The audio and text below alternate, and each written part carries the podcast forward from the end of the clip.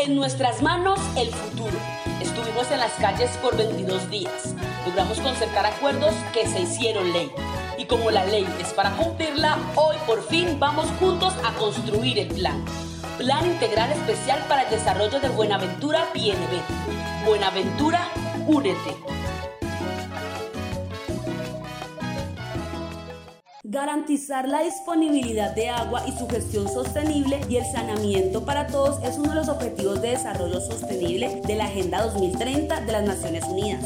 Este objetivo pone de presente el reconocimiento de los gobiernos de más de 193 países, entre ellos Colombia, de que el agua y el saneamiento básico son un derecho para todos los habitantes del mundo. No obstante, aún hoy todavía los bonaverenses claman por el acceso y la continuidad del servicio de agua potable en medio de la abundancia del recurso hídrico de este distrito, un territorio rico en agua que se diferencia entre otros lugares del planeta donde prima la escasez, como consecuencia de las sequías y la desertificación asociadas al aumento de las temperaturas por el cambio climático. Buenaventura se destaca como uno de los lugares más lluviosos del mundo, en donde el agua cae del cielo constantemente y además hay disponibles 11 cuencas hidrográficas de gran riqueza, proveedoras de agua dulce. Sobre el tema hablamos con Narcilo Rosero Castillo, integrante de la Mesa de Sanamiento Básicos y Servicios Públicos del Movimiento Cívico de Buenaventura para vivir con dignidad y en paz en el territorio, miembro del Comité Ejecutivo y representante de la comunidad en la Junta de Buenaventura, el fondo creado para la financiación de los programas y proyectos que se definirán en el marco del PIDEVER.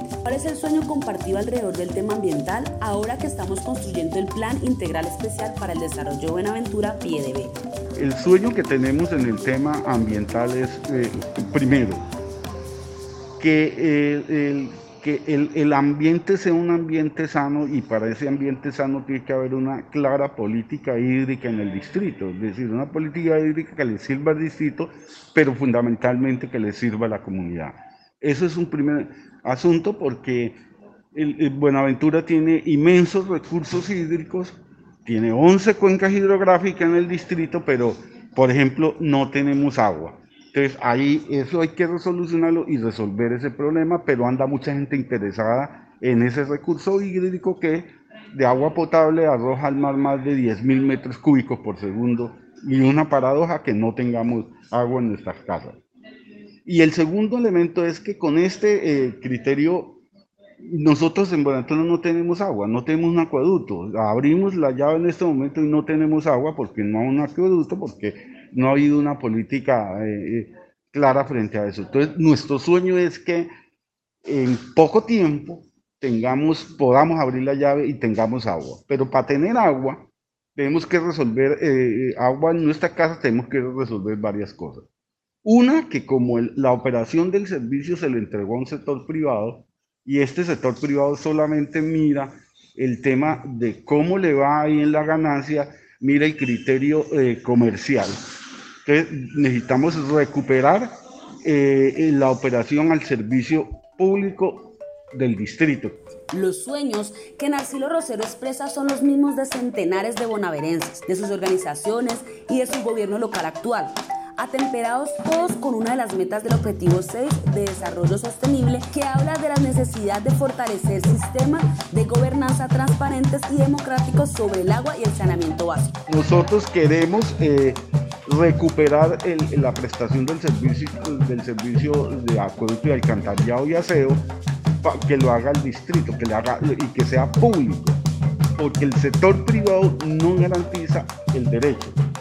El que garantiza el derecho es el sector público, pero el sueño es que se garanticen los derechos y que esos derechos se garantizan con la prestación del sector eh, público. Y tercero, que en esa empresa que se cree, que creemos una empresa pública, 100% pública, eh, este, eh, se garanticen dos cosas, o tres. Uno, eh, el derecho fundamental al agua. Dos, la participación de la comunidad, que sea una, una empresa con participación de la comunidad. Y tres, una preocupación de que no se convierta en un botín político de los alcaldes de turno y hoy en todo el mundo hay una tendencia a regresar a lo público, porque como lo decía anteriormente, solamente el servicio prestado por lo público garantiza el derecho fundamental al agua. Buenaventura está rodeado de agua y nuestra cultura depende del agua depende de la pesca, depende de todo alrededor del agua, la gente sabe y entiende que contaminar eh, eh, la bahía, contaminar las fuentes hídricas, no manejarlas bien va en detrimento de la posibilidad de alimentarse, el pescado eh, y los moluscos, absolutamente todo lo que está alrededor del medio ambiente. Entonces, clave la educación, pero también creemos que no es tan difícil como se cree en un momento, sino que hay elementos que permiten que rápidamente podamos, y en 20 años, si hacemos un buen trabajo, con toda seguridad que tenemos una ciudad limpia, una ciudad con buen acceso al agua, una ciudad que cuida sus recursos hídricos y que maneja bien el medio ambiente. Escuchar los puntos de vista y la percepción de los bonaverenses frente a las problemáticas y los retos que deben enfrentar en la búsqueda de mejores condiciones de bienestar es el propósito central de los encuentros que docentes de la Alianza de Universidades se han planteado en el desarrollo del diagnóstico situacional que se desarrolla en la construcción del pie de Lisa López Aristizábal, docente de la Universidad Javeriana, coordinadora del Observatorio Cale Visible, nos habla de los objetivos de los encuentros planteados en la dimensión ambiental del diagnóstico. El objetivo de la actividad de hoy, que es este primer encuentro de la dimensión ambiental, se enmarca en un proceso de diagnóstico situacional, que en principio busca recabar, levantar toda la información documental e información primaria de las comunidades, de las mesas sectoriales, de la comunidad en general de Buenaventura en términos del reconocimiento sobre el territorio y el reconocimiento ambiental territorial con una arista particular. Hoy fue un ejercicio de orden individual en donde cada uno de los representantes de esa mesa empezó a formular situaciones que ellos perciben como socialmente problemáticas y muy vinculadas al medio ambiente, desde su experiencia, desde su experticia, desde su conocimiento, desde sus prácticas, desde su vivencia el objetivo era no solamente formularlo de la manera como se perciben, como es percibida, porque muchos de las documentación o diagnósticos que encontramos pues son formulados desde otros, otros puntos de vista. Y, hoy queríamos privilegiar la voz y el protagonismo de las personas vinculadas a las mesas que están desde el 2017 en el proceso de paro cívico.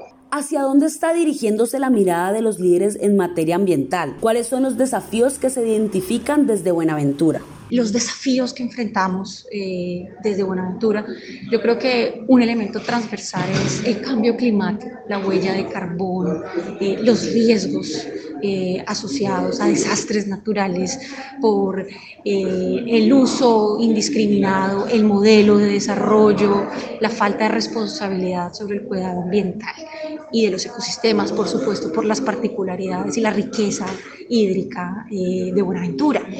En ese sentido, la preocupación no es solamente una preocupación local, es una preocupación global y vincula eh, muchas voluntades y muchos acuerdos y por supuesto muchos ejercicios asociados a cambiar el modelo de desarrollo extractivo y económico y buscar modelos alternativos, conciliaciones, acuerdos eh, sobre hacia dónde queremos ir eh, en términos socioeconómicos y que entendemos por bienestar.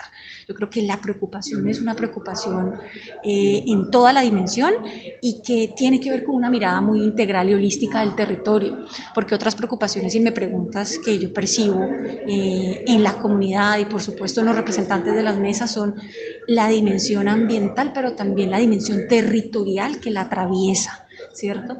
Problemáticas que aparecen como por ejemplo los conflictos territoriales, los conflictos asociados a las tierras, a la propiedad, a la planeación y la planificación del territorio. Eh, sin duda nos muestran esos acentos en donde lo ambiental y lo territorial se combinan y estarán, digamos, en todas las otras dimensiones sobre Buenaventura.